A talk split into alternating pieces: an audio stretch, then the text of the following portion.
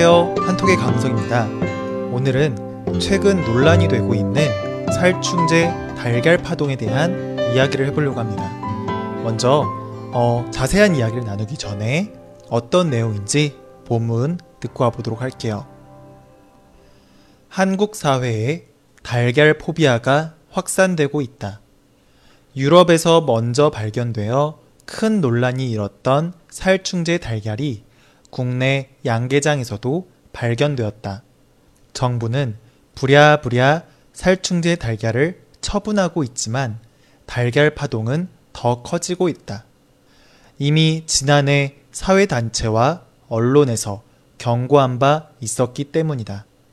하지만 정부가 이를 무시했던 것으로 밝혀져 관피아에 대한 논란이 불거지고 있다. 네. 달걀에서 살충제 성분이 나왔는데 이전에 충분히 예방할 수 있었지만 예방하지 못했었다. 라는 내용의 글이었습니다.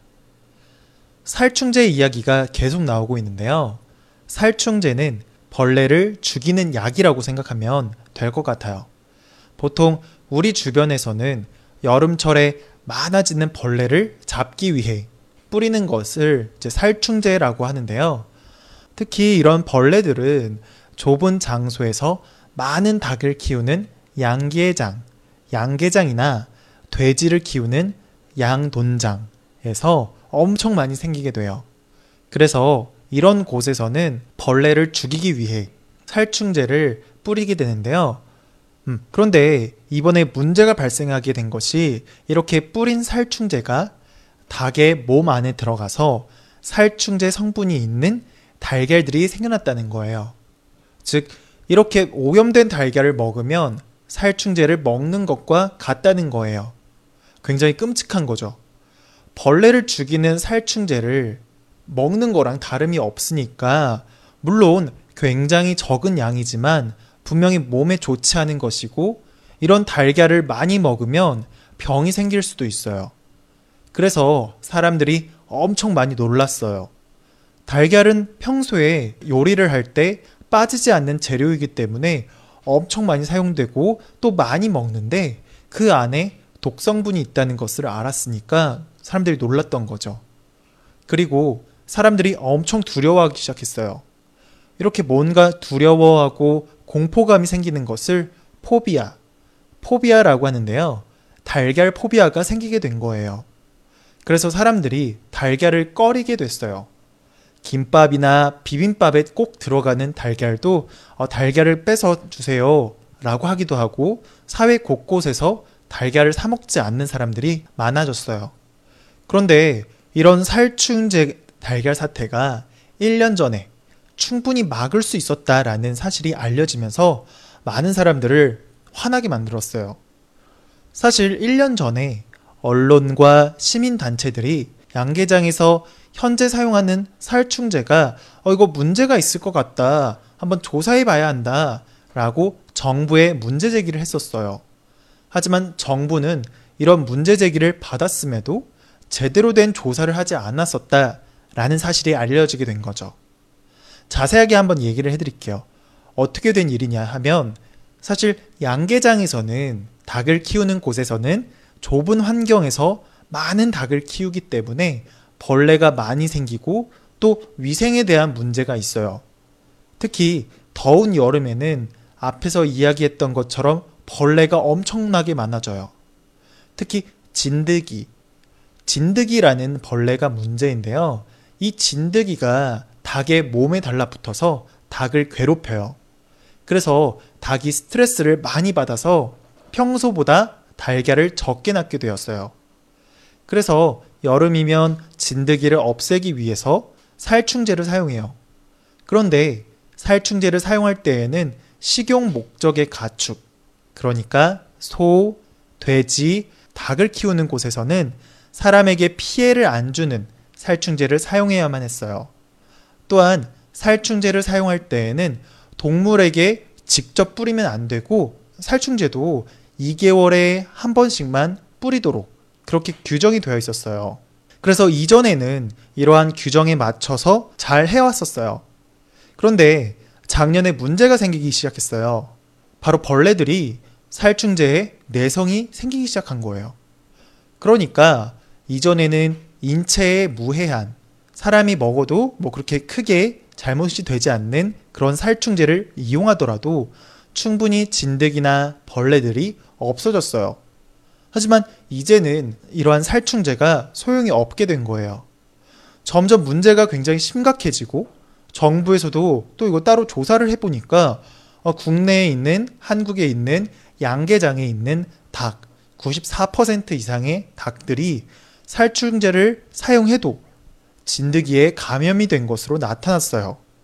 살충제는 효과가 없고 날은 더워지면서 진드기는 더 많아지고 닭들은 진드기 때문에 스트레스를 받아서 달걀을 엄청나게 적게 낳기 시작하고 이 문제가 계속 되었어요. 그래서 이러한 문제들이 계속 생기니까 양계장에서는 두 달에 한 번씩 뿌려야 하는 살충제를 2주에 한 번씩 뿌리기도 하고 뭐 효과가 없으니까 일부 양계장에서는 직접 동물한테 뿌리면 안 되는데 직접 닭한테 닭에게 너무 많이 붙어 있고 그러니까 닭에게 뿌리기도 하고 또 살충제의 종류도 바꿔보기도 하고 막 이렇게 하게 된 거예요.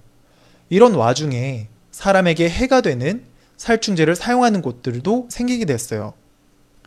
사람에게까지 영향을 줄 수 있을 정도의 살충제니까 얼마나 독성이 강하겠어요. 그래서 효과는 굉장히 좋았어요. 진드기가 많이 없어진 거예요. 그런 살충제를 사용하니까.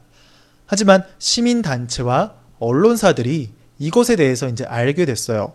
그래서 바로 정부의 해당 양계장의 문제를 파악하고 이것 좀 제재해달라라고 이야기를 했어요.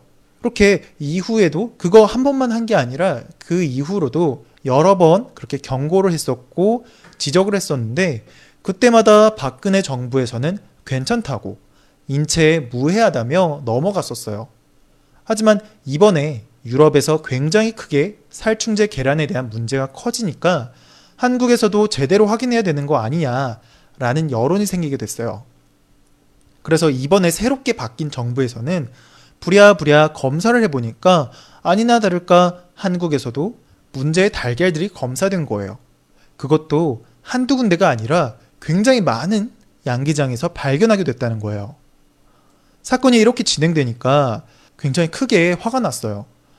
지난 1년간 살충제 계란을 먹었던 것에 대해서 화가 났고 또 세계적으로 크게 논란이 되지 않았더라면 그리고 정권이 바뀌지 않았더라면 그냥 계속 살충제 계란을 먹게 될 수도 있었을 거 아니냐 라면서 화를 내게 된 거죠. 게다가 그뿐만 아니라 친환경적인 그런 환경에서 나온 달걀이라고 다른 달걀보다 훨씬 비싸게 팔았었던 달걀들이 이번에 알고 보니까 전혀 친환경적인 그런 환경에서 나온 달걀도 아니었고 이 친환, 친환경적인 환경에서 나왔던 달걀 중에서도 살충제 달걀이 있었다라는 게 밝혀졌어요. 그것을 보고서 사람들은 굉장히 놀랐어요. 아니, 친환경적이라는 것은 어, 자연 친화적인 그런 환경이라는 건데, 그러니까 예를 들면 닭이 좁은 공간에서 길렀다면 조금 더 넓은 공간에서 닭을 기르게 하고, 그리고 살충제도 살충제를 한 두 번, 세 번 뿌릴 것을 한 번만 뿌리거나 굉장히 적게 뿌리거나 안 뿌리거나 하는 것이 자연 친화적인 그리고 친환경적인 그런 달걀인 건데 아니 이런 친환경적이라고 인증까지 받았던 그런 달걀에서도 살충제 달걀이 나왔다는 거예요. 사실 정부의 인증을 받는 것은 굉장히 까다롭고 어려운 것인데 어, 그런데 이제 알고 보니까 좀 이제 조사를 하게 되니까 어, 조건이 전혀 안 되는 일부 양기장들이 정부 인증을 받은 것으로 확인이 된 거예요. 뭐 이것은 앞으로 좀 더 조사를 해봐야겠지만 이게 관피아들의 문제라는 그런 지적이 나오고 있어요.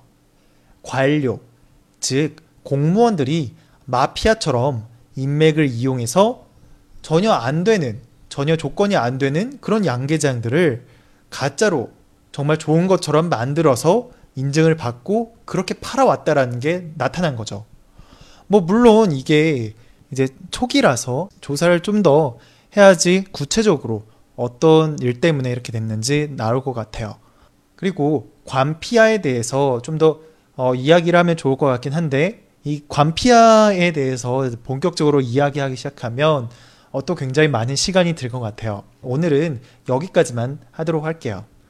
네. 오늘은 최근 한국 사회에서 크게 논란이 있는 살충제 달걀에 대한 전반적인 이야기를 해봤습니다. 아직 한창 진행되고 있는 그런 이야기이기 때문에 앞으로 어떻게 될지는 지켜봐야 할 것 같아요. 자, 오늘의 내용 본문 다시 한번 읽어보고 복습해 보도록 할게요. 한국 사회에 달걀 포비아가 확산되고 있다. 유럽에서 먼저 발견되어 큰 논란이 일었던 살충제 달걀이 국내 양계장에서도 발견되었다. 정부에서는 부랴부랴 살충제 달걀을 처분하고 있지만 달걀 파동은 더 커지고 있다. 이미 지난해 사회단체와 언론에서 경고한 바 있었기 때문이다. 하지만 정부가 이를 무시했던 것으로 밝혀져 관피아에 대한 논란이 불거지고 있다. 한국 사회에 달걀 포비아가 확산되고 있다. 유럽에서 먼저 발견되어 큰 논란이 일었던 살충제 달걀이 국내 양계장에서도 발견되었다. 정부는 부랴부랴 살충제 달걀을 처분하고 있지만 달걀 파동은 더 커지고 있다. 이미 지난해 사회단체와 언론에서 경고한 바 있었기 때문이다. 하지만 정부가 이를 무시했던 것으로 밝혀져 관피아에 대한 논란이 불거지고 있다. 네. 아, 내용 중간에서 부랴부랴 라는 단어가 있었는데요. 부랴부랴 라는 말은 어, 서둘러서 매우 급하게 하는 할 때 그렇게 부랴부랴라고 말을 해요. 원래는 불, 불이 났을 때 불이야, 불이야 라고 하잖아요. 그러면서 이제 사람들한테 불이 났다라는 것을 알려주잖아요. 그렇게 아 여기 불 났어요, 불이야, 불이야 라고 하면서 그렇게 말을 하는데요. 거기에서 유래가 된 그런 말이에요. 보통 불이야, 불이야 라고 하면 굉장히 급박하고 굉장히 위험하고 뭔가 빨리 대처해야 되는 그러한 상황이잖아요. 그런 것처럼 불이야, 불이야를 줄여서 부랴 부랴로 된 단어예요. 그래서 급하게 서둘러서 뭔가 한다 라는 뜻으로 부랴부랴 라는 단어 쓴다는 거 기억하면 좋을 것 같고요. 네. 어 그리고 또 이번 내용 한번 들어보면서 느끼는 거가 어 이번 살충제 달걀에서 일단 잘못을 한 사람은 사실 살충제 달걀을 만들게 한 양계장을 운영하는 그 주인들이 잘못을 한 거예요. 그분들이 살충제를 과하게 쓰지 않고 그리고 사람의 몸에 피해를 주지 않는 그런 살충제를 사용하지 않았다면 이런 문제가 발생하지 않았었겠죠. 그런데 사실 문제는 뭐냐면 그분들이 물론 잘못은 하긴 했어요. 하지만 그분들을 감시하고 관리를 제대로 해야 되는 정부의 역할이 제대로 못했다는 거죠.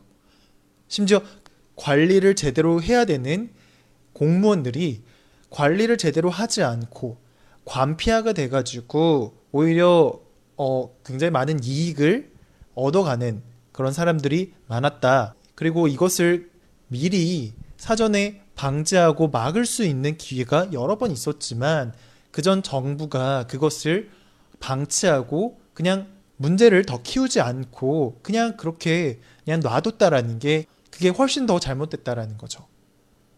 네. 그래서 이런 문제 때문에 사람들이 굉장히 많이 분노하고 있고 화를 내고 있고요. 아, 이제는 아무것도 못 믿겠다. 그래서 사람들이 직접 달걀을 어떻게 만드는지, 어떤 과정으로 하는지 다 알아보고, 그리고 그 중에서 어, 진짜 친환경적인 그런 달걀을 사먹는 그런 사람들도 굉장히 많아졌고, 그것뿐만 아니라 아예 이제 더 이상 이제 닭과 계란 더 이상 못 먹겠다. 음, 이제 채식을 하겠다. 라면서 채식에 좀 더 관심을 가지는 사람들도 굉장히 많아지기 시작했어요. 네. 오늘 내용이 조금 길고 많았는데 좀 이해가 되셨는지 모르겠어요. 네, 더 이야기해드리고 싶은 내용은 정말로 많긴 한데, 어, 좀 줄이고 줄이고 핵심적인 내용만 이렇게 전달해보고, 그리고 좀 쉬운 말로 이야기를 하려고 했지만 어, 그래도 좀 내용이 어려웠던 것 같은데 어떻게 잘 이해가 됐나요? 네, 오늘은 여기까지 진행하도록 할게요.